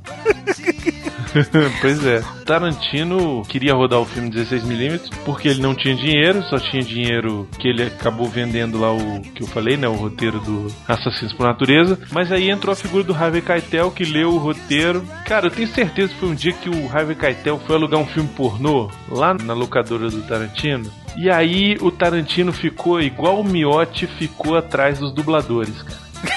Stal- Stalker, né? Urso de do pica-pau. Isso, sabe? Ficou. Quer comprar um pica-pau? Quer comprar o meu roteiro? Você quer ler o meu roteiro? Cara, eu fico pensando, sabe no que? No medo que o Harvey Keitel deve ter tido pra ler esse roteiro, cara. Uhum. Porque, meu irmão, você tá numa locadora, me chega o atendente e fala assim, só não é artista de cinema? É, por quê? Olha, eu tenho esse roteiro, o senhor não quer ler? Sério, no mundo de hoje, o que, que vocês acham que iria acontecer se vocês fizessem isso? E alguém com a cara do Tarantino que já dá medo, né? Com aquela carinha de. De nerd vou te fuzilar. É, né, do, do cantor lá do Skank, com aquela vozinha de Hugo Soares, com aquela atuação de Miotti. Caralho, o Tarantino também é, um, é o canja aluguel também, hein, velho? é uma mistureba do caralho também. Ele é o cão, velho. Ele é o. Você não quer ver o meu roteiro, seu Caetel? Aí o cara vai, não, tá bom, meu filho, eu vejo, caralho, tô invadindo, começou alienígena. Aí leu e gostou, porque o roteiro é legal mesmo. Era diferente, muito diferente pra época. E aí ele embarcou na empreitada, né? E pagou e fez o sucesso que fez. Ele define o Canja Aluguel como a sua própria versão daquele filme do Stanley Kubrick, o The Killing. É como se ele tivesse pego o roteiro de The Killing e fez, não, meu The Killing vai ser assim. É. que é falando sobre. É um filme no ar, mas fala sobre os caras que vão tentar rou- roubar um hipódromo e dar uma merda do caralho também, mas dá uma merda do cacete pra um filme de 1956, né? Então no máximo que tem ali é alguém morrendo de desgosto. Não uma orelha sendo decepada. Tata, Thiago, vocês conhecem esse, esse filme, The Killing, do Stanley Kubrick? Não, não vi o Kubrick. Esse do Kubrick eu não vi. Vergonha, que vergonha. É, eu sei. A gente podia chamar um pessoal mais gabaritado, né? O que, que vocês acham? Ah, pro inferno, rapaz. É, você já assistiu, pô? Eu nem sabia que essa merda existia. Tô vendo agora na pauta. Não O conheço. o Brunão assistiu. A Brunão consegue. Brunão, Brunão, pra você que está ouvindo isso, pra você que chegou no Jurassic Cast depois do nosso, da nossa maravilhosa transmissão do Oscar, o Brunão é o Rubens Evaldo Filho. É, não, cara, o Bruno ele conhece esses filmes assim. Antigo, antigo e que ninguém conhece tudinho. Apesar que eu acho que é do Stanley Kubrick que deve conhecer, né? Cara, o The Killing é um filme de 1956 do Stanley Kubrick, é um dos mais antigos dele, menos conhecidos. Era numa época em que os estúdios faziam muito filme de mafioso, principalmente a Warner, mas já tava meio em decadência, assim. Ele é um filme com menos marca do Stanley Kubrick que a gente conhece, né? Mas no geral, em português é O Grande Golpe. Ah, tá. Ah, agora ficou mais fácil. Já Ah, eu ouvi vi, falar. eu Não vi. Aí, internet, que fica de dica aí. Fica porque o falando Brunão- difícil, fica falando difícil, assim. É verdade. Não, mas eu acho legal que foi nessa época aí do Cães de Aluguel que o Tarantino começou com aquela desculpinha sem vergonha que o nego virar pra ele e falar assim: bicho, você tá copiando essa cena daquele filme. Aí ele vira e fala assim: não, não Tô. é cópia. Não, ele fala assim: não é cópia, é uma homenagem. Isso, pronto. Cara, aí nego, ah, homenagem então é você copiar uma cena? Aí ele responde: é. Então, internéticos, o Jurassic Cast vai fazer uma homenagem agora. No cu, velho, no cu, que nego vai mandar e-mail. Olha, tô homenageando outros podcasts. Essa conversinha do Tarantino eu nunca engoli, velho. Não, eu não copio, eu faço homenagens. Então, Tá bom. Não, mas é que nem fazer TCC, né? Se você copia de um é plágio, se você copia de vários é pesquisa autoral, né? Exatamente, é exatamente esse o, o argumento do Tarantino. Cara, então eu tô perdendo uma chance do caralho de ficar rico. Porque é só pegar as cenas favoritas dos meus filmes, fazer um filme e dizer que é uma homenagem. É, só, só preciso te dizer que assim, a história precisa fazer sentido. Essa história do, do desse negócio da homenagem, ah, tá, tá copiando, não, é homenagem e tal. Pelo que a gente sabe, assim, começou com aquela cena do Marvin, né? Que é o do policial Marvin sendo torturado. Que é quando o doido varrido lá tá jogando querosene dele com o cara todo cortado, porra, por botar fogo no cara ainda. E aí o nego falou assim: meu irmão, tu copiou essa porra lá daquele The Big Combo do Joseph H. Lewis. Aí eu falei, não, não, é homenagem, nego. Ah, tá, é homenagem, então tá bom. Então tá certo, vamos lá. É, exatamente, é aquilo que eu falei, né? Ele vai pegando as referências, vai pegando as homenagens e vai juntando. Por exemplo, dizem que a ideia dele de chamar os caras de Mr. Pink, Mr. White, Mr. Whatever, ele pegou da primeira versão do Assalto ao Trem, né? Que é o Taking of Pelham 123. Nossa! É ok? É ok, ok. Pode to be? Pode, pode to be. Eu acho engraçado que eu tenho a pronúncia e aí os caras estão acostumados com a pronúncia do professor do CCAA e aí vem zoar a minha pronúncia. É por aí mesmo. stuck in the middle with you. Yes, I'm stuck in the middle with you. Brunão, qual foi sua cena favorita? Eu vou ser muito óbvio. A minha cena favorita é a dancinha da tortura, cara. Porque aquilo ali é Tarantino na sua essência, sabe? É uma trilha sonora maneira, é tensão, é visceral. A música é muito foda. Você não sabe se você acha maneiro ou se você tem medo. Eu não sei se eu fico achando maneiro o cara sacaneando o cara porque tá dançando ali, ou se eu fico tenso porque eu sei que o cara vai matar o cara, sabe?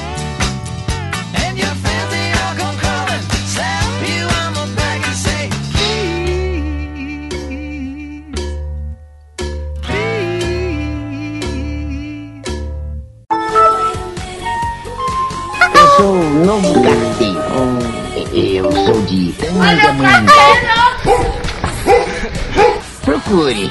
Oh yes, wait a minute, Mr. Postman.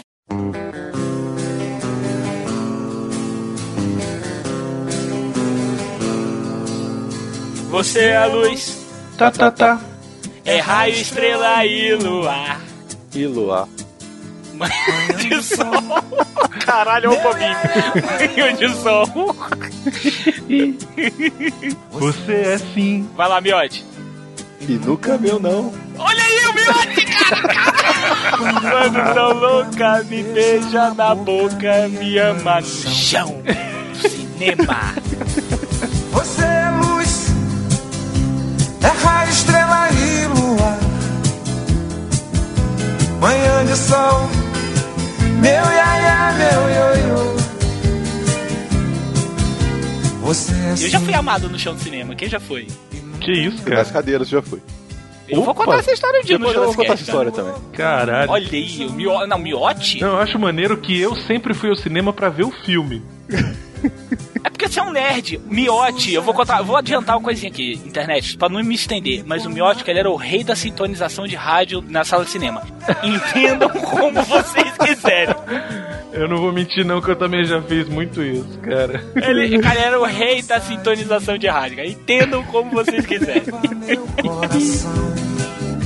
Você é fogo, eu sou paixão. Você é luz, você é luz. Estamos aqui agora nos reclames do Jaiminho. O Jaiminho voltou, né? Do mundo apocalíptico onde ele tava, né? Ele entregou pro Chaves fazer a entrega, né, cara? Como resultado, nós temos aqui mil e-mails que nós vamos ler todos agora. Não, mentira, gente.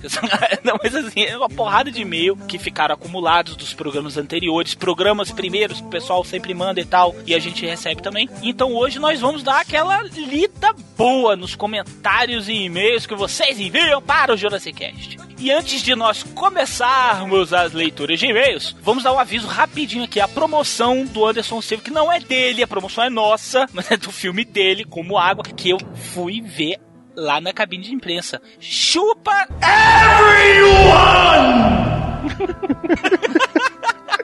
Chupa o universo. Cara, eu estive lá porque eu sou um vagabundo do caralho. Miote e Brunão não puderam porque estavam trabalhando, então eu estive lá na cabine de imprensa do Anderson Silva. Filme maneiro, viu? É um documentário, né? É, um documentário, na verdade não é um filme, é um documentário sobre o espaço da vida do Anderson Silva. E a nossa promoção, pra você que quer ir assistir o filme, junto com o Jurassic Cast, a promoção termina agora, dia 20. É importante lembrar que a promoção é só pra quem mora em Brasólia, porque vai ser pra ir com a gente, galera. A gente até podia dar o ingresso pra galera aí. Ah, não, vai quando quiser, mas a gente quer congregar, quer se juntar, quer conhecer os nossos ouvintes. Então, Quem for, vai ganhar um Big Mac do Brunão. porra, não, peraí, cara.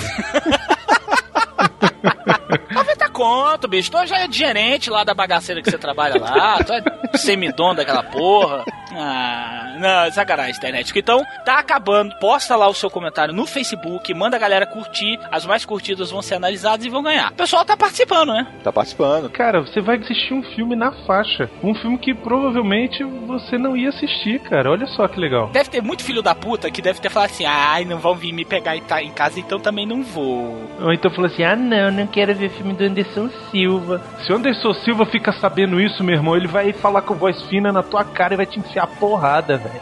O bicho tem a voz mais fina que a do Soares, aí dá medo, sabe? Parece que ele inalou hélio.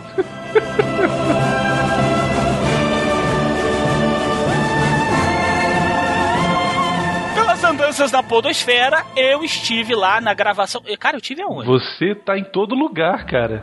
Eu, eu esqueci onde eu estive. É tanto lugar que você esqueceu. Você teve no Paranerdia. Pois é, cara, lá no Paranerd, junto com meu queridíssimo amigo. Olá, tudo bem? Alexandre Nerdmaster Garcia. E ele tá todo cheio de perninha depois que foi no MRG. Ah, ele tá se achando a última Coca-Cola do deserto, né? Foi num programa sobre filmes trash. Então estava eu, que sou o trash do Jurassic Cast, e estava também o pessoal lá do Pod Trash. E aí a gente num papo legal, o bicho vira e me fala assim: aí, parou, parou, parou. Agora eu vou exercer a minha posição de roxo. Eu. Eita porra! sério, sério, você é sério mesmo, sacanagem Eu não? ouvi, cara, eu vi. É uma menininha mesmo. Papo mó legal, eu desconto, né? Falei, ah, vou embora dessa merda. Não, ele tá todo se achando o pica das galáxias, velho. Ele até deu umas mudadinhas na edição, bem, bem leve, de leve, mas mudou. Olha aí, Miote, tá vendo, Miote? E o nosso Facebook? Se o pessoal quiser entrar lá no nosso Facebook, na nossa fanpage do Facebook. www.facebook.com.br Jurassicast. Vai lá e curte a página, que tem muita gente que não curtiu ainda. Quem tá ouvindo e não foi lá no Facebook pra curtir a nossa página, cara, você é um mal agradecido do cacete, bicho. Porque a gente faz esse programa todo mês, são dois programas, e quando tem ele perdido, são pelo menos três. E cara, porra, a gente não pede nada pra vocês, cara. E aí a gente pede uma maldita curtição lá naquela porra do Facebook. Ah, mas eu não tenho Facebook. Claro que tu tem Facebook. Todo mundo tem Facebook, cara. Até minha mãe tem Facebook, bicho. A minha mãe tem Facebook. Não custa nada, você vai lá no Facebook, entra lá, curte a página e acabou. Ó, e tem muita gente perguntando também quais serão os próximos programas, né? Então, assiste os vídeos que ele tá colocando no Facebook. Quem chegou agora, entra no Facebook, os vídeos estão lá. Os vídeos agora vão ser postados só no Facebook. Desistimos de YouTube. Chegou muito ouvinte novo do Jurassic Cast esses tempos. Aí o pessoal não acompanhava as postagens e não estavam sabendo. Mas agora eles vão lá. Eles vão lá clicar lá no Facebook, lá na página, lá no canal do Jurassic Cast, lá no, no YouTube. Também é só você botar não, no fala YouTube. no YouTube, não. O YouTube tá bloqueando tudo. Esquece o YouTube. Ah, é? Sério, tá bloqueando tudo. Já bloqueou o. O que é podcast? Hashtag adeus YouTube agora, hein? Não, o YouTube ele tá cavando a própria cova. Escreva o que eu estou dizendo. Adeus YouTube. Entre lá na internet, www.facebook.com.br Jurassicast e no Twitter, arroba Jurassicast. Então você dá um follow no Twitter e você dá um curtir no Facebook, beleza?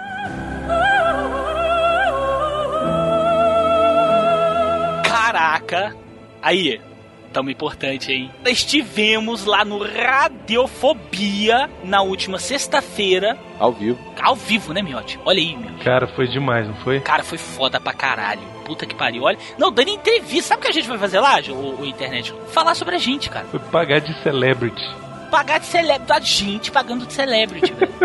Olha só.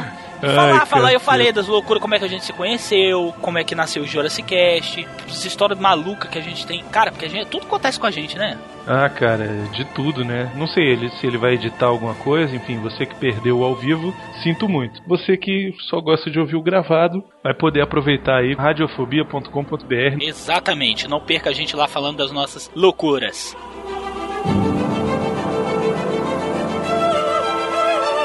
Querido Bickman.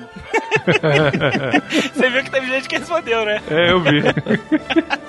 Cara, eu sempre quis você. Vou fazer de novo. Querido Bickman. Olá, exploradores. Menu, nome é Cadu Carvalho, 25 anos, Águas Claras. E é daqui de Brasília. Eu já devia ter escrito pra você há um bom tempo, visto que conheci o Jurassic Cast no primeiro evento da Livraria Cultura do Iguatemi. Ele estava lá, não era por nossa causa. Não. Ele estava lá por causa do. Do Rafael Dracon. Foi, aí o meu celular tocou a vinheta do Dragon Ball Z, o bicho ficou oriçado, velho. Ele olhou pra trás assim, ele veio e sentou, lembra? é, é, do Ticon, eu lembro, rapaz, eu lembro. E desde então foi só diversão ouvindo ótimos episódios. Vários dos filmes que vocês comentam eu ainda não vi. E esse último episódio sobre o Mad Max foi tão hilário que eu tive que alugar o filme. Desculpa, mas eu não compro nem alugo filmes em que o custo para eu sair de casa e adquirir a cópia do filme seja maior que o orçamento. Caraca, essa foi boa. E pontuei algumas impressões ao longo do filme. Eu tenho uma teoria de que aquilo não é um futuro pós-apocalíptico, e sim uma realidade alternativa em que todos os faxineiros, garis e empregadas domésticas morreram. Só assim para explicar o mundo sujão, mas que não tem praticamente nada faltando. Senti muita falta da musiquinha do Benny Hill nas partes aceleradinhas para dar velocidade às motos e os carros, e alguma coisa que explicasse o por que a melhor maneira de fugir de um bando de motoqueiros é correr no meio da estrada. Só uma dúvida: aquele mecânico por acaso foi dublado pelo Mário Monjardim? Putz, tem que dar uma olhada, eu vou ver de novo pra ver se foi ele. Eu também não lembro, não. Eu sei que um deles, eu acho que era o. Corta-dedão, era o Garcia Júnior. Enfim, caras, é isso. O programa foi excelente, continuem com esse trabalho e sintam-se responsáveis por eu ter visto o meu primeiro filme ruim deste ano. Abraço. Ah, beleza. O e-mail do Jorge aqui. Revi este filme, acho, né, o ano passado, e discordo totalmente de vocês, inclusive dos comentários. Lá vem um sem noção. É, lá vem um fã da. da. Tina Turner. É. O filme é bom sim, e a cópia em DVD está impecável. E olha que eu não sou daqueles que colocam filmes antigos em um pedestal. Assisto imparcialmente e gostei do filme. Ação, violência, locações, Mel Gibson, direção, tudo. Inclusive acho que a opinião de vocês acerca do filme influenciou dos comentaristas, porque quando vocês falam bem de um filme, eles babam ovo. Quando vocês falam mal, eles tripudiam. Eita falta de personalidade, né, pessoal? Bom, quanto à questão da falta de personalidade, eu discordo. Acho que o pessoal tem muita personalidade. Nossos ouvintes são de garbo e elegância, como diria o Léo Lopes. Não, e outra coisa, ele falou ação, violência, locações, está tudo lá. Cara, não tem nada disso no filme. Cara, a ação é ridícula, a violência. É patética. Sou, sou. E locações, cara, é na Brasília Goiânia, velho. Caralho, é verdade. A única coisa que faz esse filme melhorar um pouco é a dublagem. Melhora um pouco. Não fica bom, ele só melhora um pouco. É, o Garcia também falando com o Diline foi foda, né? Garcia, André Filho, o Nilton da Mata. O Garcia falando com o Diline, miote. Mas é engraçado, isso que é o negócio, é engraçado. É, fica esculhambado, aí é maneiro. Pois é. Aí é Cara, maneiro. coitado do Garcia, ele tentou dar uma voz de maluco pro corta-dedão, velho. Você viu a aflição na voz do Garcia? Eu vi. Condiline. Condiline quer sua mão de Quer sua mão de Condiline quer sua mão de volta. Ai, cara, Jorge, desculpa, cara, você bebeu.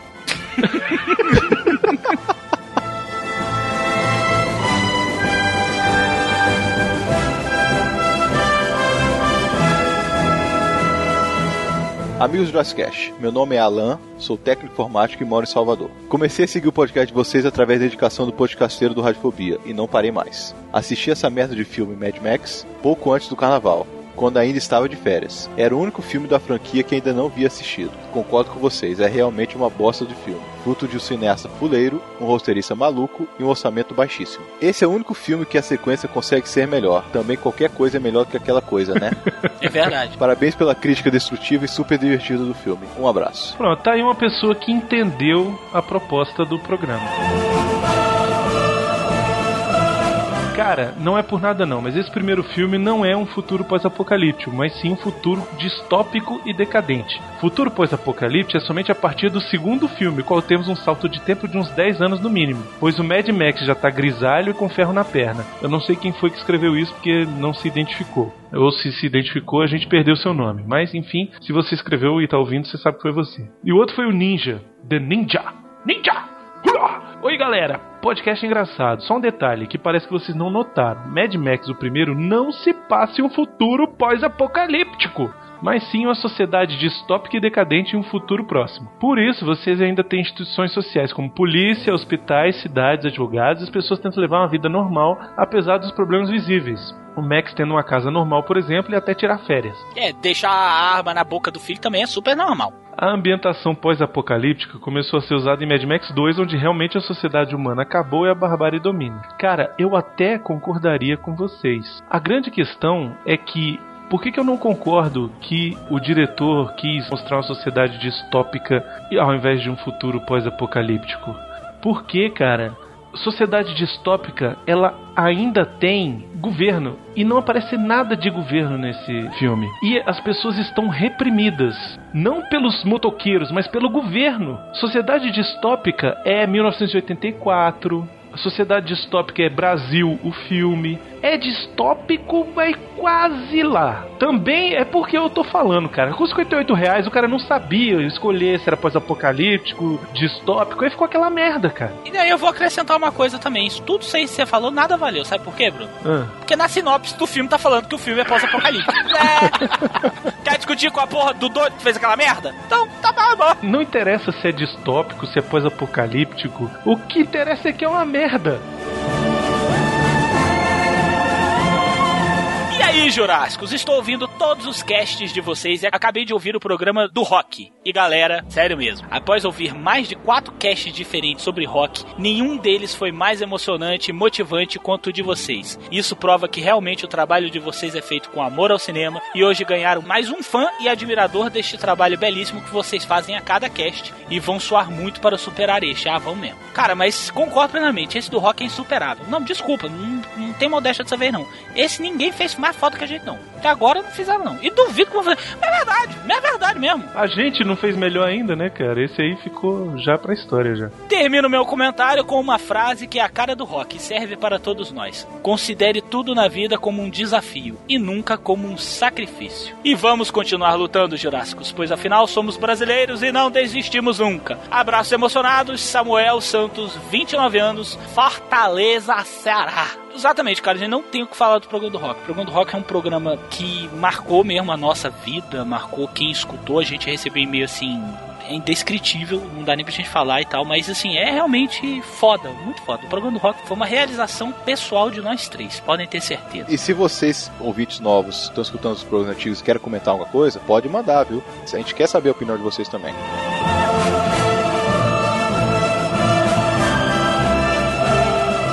Jonathan Wolfe. Um dos melhores filmes que eu já assisti em toda a minha vida. Para mim, a trilogia dos dólares são os westerns definitivos. Uma curiosidade sobre o filme, e que apesar de ter sido o último da trilogia lançado nos cinemas, em 65, cronologicamente os eventos mostrados no filme se desenvolvem antes dos dois primeiros filmes. Por exemplo, esse se passa em plena Guerra Civil Americana. Já os dois primeiros são pós-guerra. Outro ponto é o visual do personagem principal de Clint Eastwood, que vai se construindo ao longo do desenrolar da película, até chegar ao final onde ele finalmente incorpora o poncho mexicano, sua marca registrada nos filmes anteriores. Resumindo, Três Homens em Conflito não é uma sequência dos dois primeiros filmes, mas sim um prequel. Isso, exatamente. Aqui tem informação de outros filmes que também são prequels e a maioria não sabe. Link aí no post.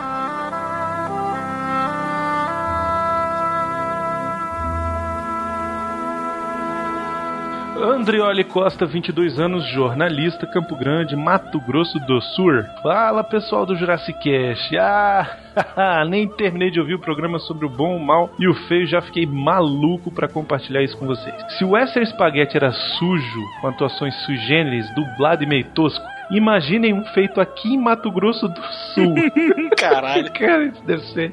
Isso é fantástico. Assim é, os covardes devem morrer. Obra de Alexandre Couto, um cara que eu tive o prazer de entrevistar lá por 2008. Couto é daqueles que faz cinema na raça, sem um puto no bolso, no melhor estilo dos clássicos italianos. Aqui em Brasília a gente tem um cara que era assim também, né?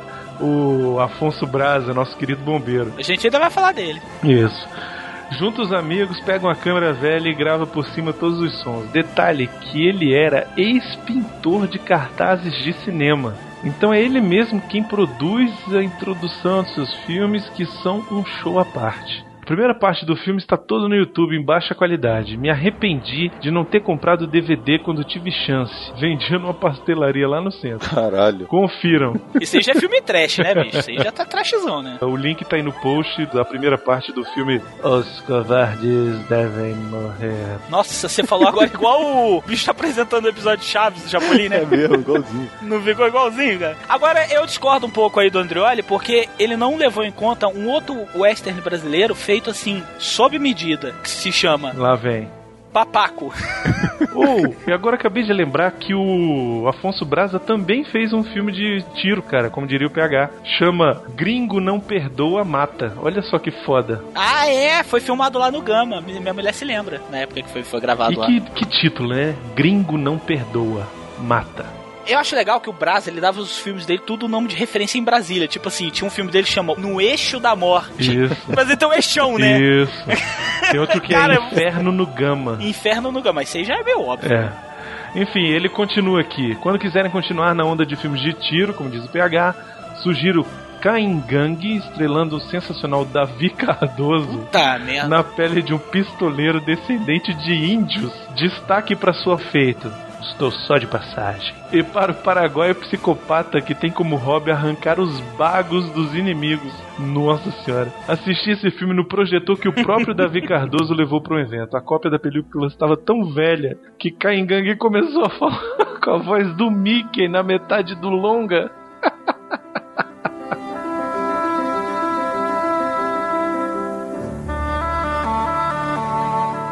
Próximo e-mail, Lucas Amura. Lucas Amura, cara, eu tenho tanto carinho pelo Lucas Amura, sabia? Não é viadagem não, internet, que é sério, o Lucas Amura é um amigão. Quem é esse cara? Eu não conheço. Ele é aquele cara que fala assim: Nossa, eu adorei o filme que vocês falaram.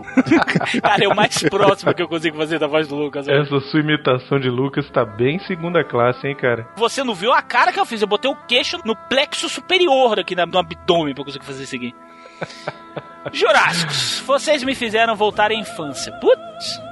Meu pai é mega fã de Bang Bang e ele tem um L.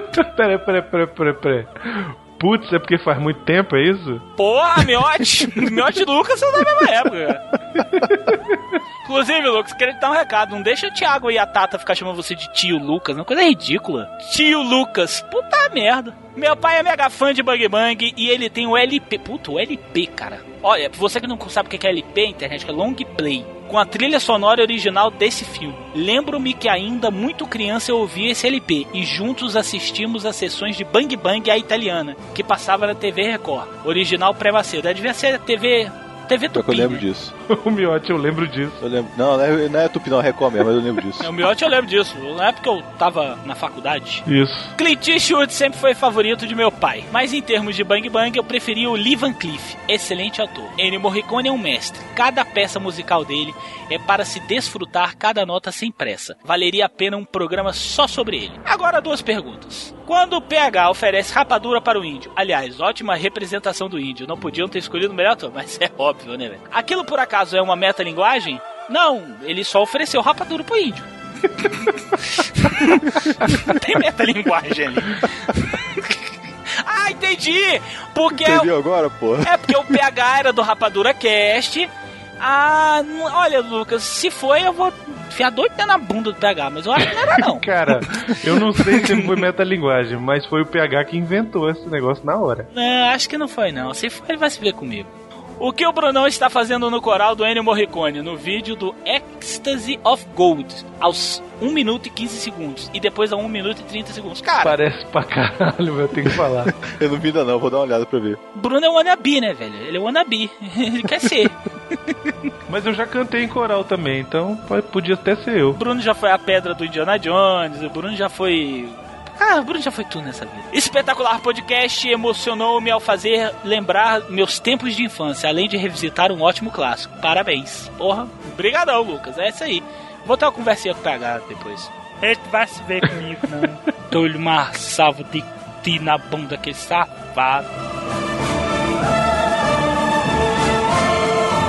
General do Panda, saudações exploradores.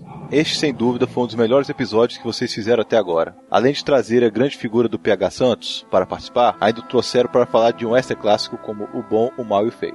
Estão de parabéns. Ainda não tive a oportunidade de assistir esse filme, mas o farei o mais cedo possível. De preferência, tentarei assistir toda a trilogia dos Ogres, em uma só tacada. E falando em filmes que ainda não foram assistidos, algum dos exploradores assistiu ou ouviu falar do filme coreano The Good, The Bad and The Weird. É um extra de 2008 que tem influências fortíssimas do filme de Sérgio Leone.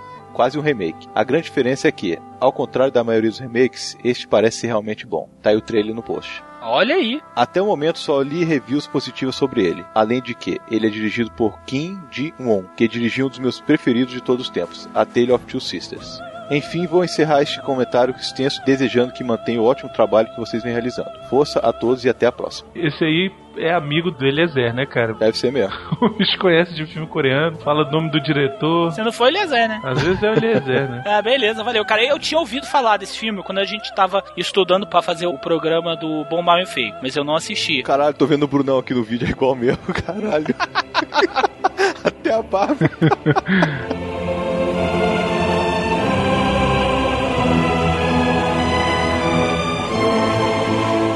Último e-mail de hoje, saudações seus jurássicos do tempo do Juraci. Caras, que podcast excelente, descontraído, um marco na história do Jurassic Cast, cadenciado, excelentemente editado. Além de ser fascinado pelo filme, nunca observei por essa perspectiva. Me diverti muito com todo esse mix de humor, liberdade, informações detalhadas, uma interpretação já definida pelo Léo Lopes que dispensa comentários. Mas um momento em especial me chamou a atenção. Quando começaram a falar de Ennio Morricone, me despertou interesse sobre a obra desse gênio. Pesquisa essa que gerou um post lá no We Are Geeks. Olha isso, cara. Olha, eu vi no Twitter, cara, foda. Sobre músicos, cujo agradeço de coração a família Jurassic Cast por me apresentar essa visão sonora dessa obra genial do Sérgio Leone. Sem prolongar, parabéns pelo excelente trabalho, um forte abraço da Cavalaria Geek. Esse foi o Diogo Santos. E a gente colocou o link do post aí do Ennio Morricone que ele colocou lá no We Are Geeks. Cara, só temos a dizer Me convidem pro Yar Geeks. eu sei falar de coisas geeks. É, eu comprei é. um iPod, mentira. Mas eu vejo no YouTube quem comprou.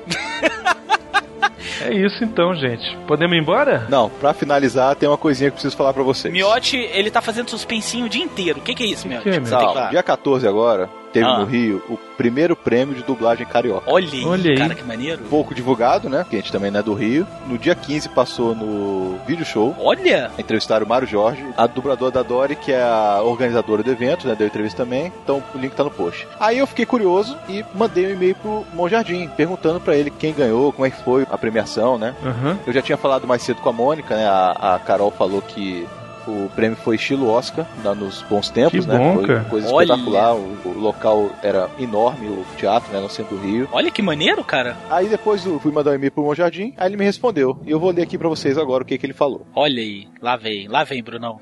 Meu filho, ontem foi um dia muito Não, não, especial não, não, pra não, mim. Miotti, volta aí, volta aí. Ele não falou, meu filho. Ah, meu filho. ah, meu filho. Meu, Miotti pareceu agora o Lombardi fazendo as, Isso. falando as frases do Chico Xavier no Gugu, no Sabro. lá. Meu filho, amai-vos uns aos outros, como eu vos amei. Isso. Não, ele falou assim, ah, meu filho. Vai lá, Miotti. Ontem foi um dia muito especial para mim e para toda a categoria. Olha. Eu reluto em aceitar participar de eventos dessa natureza, pois geralmente trata-se de uma exposição exagerada de egos feridos e insatisfeitos. No entanto, como minha mulher insistiu muito, mais tarde eu soube porquê, eu resolvi comparecer, imaginando tratar-se apenas de mais uma festinha de dubladores.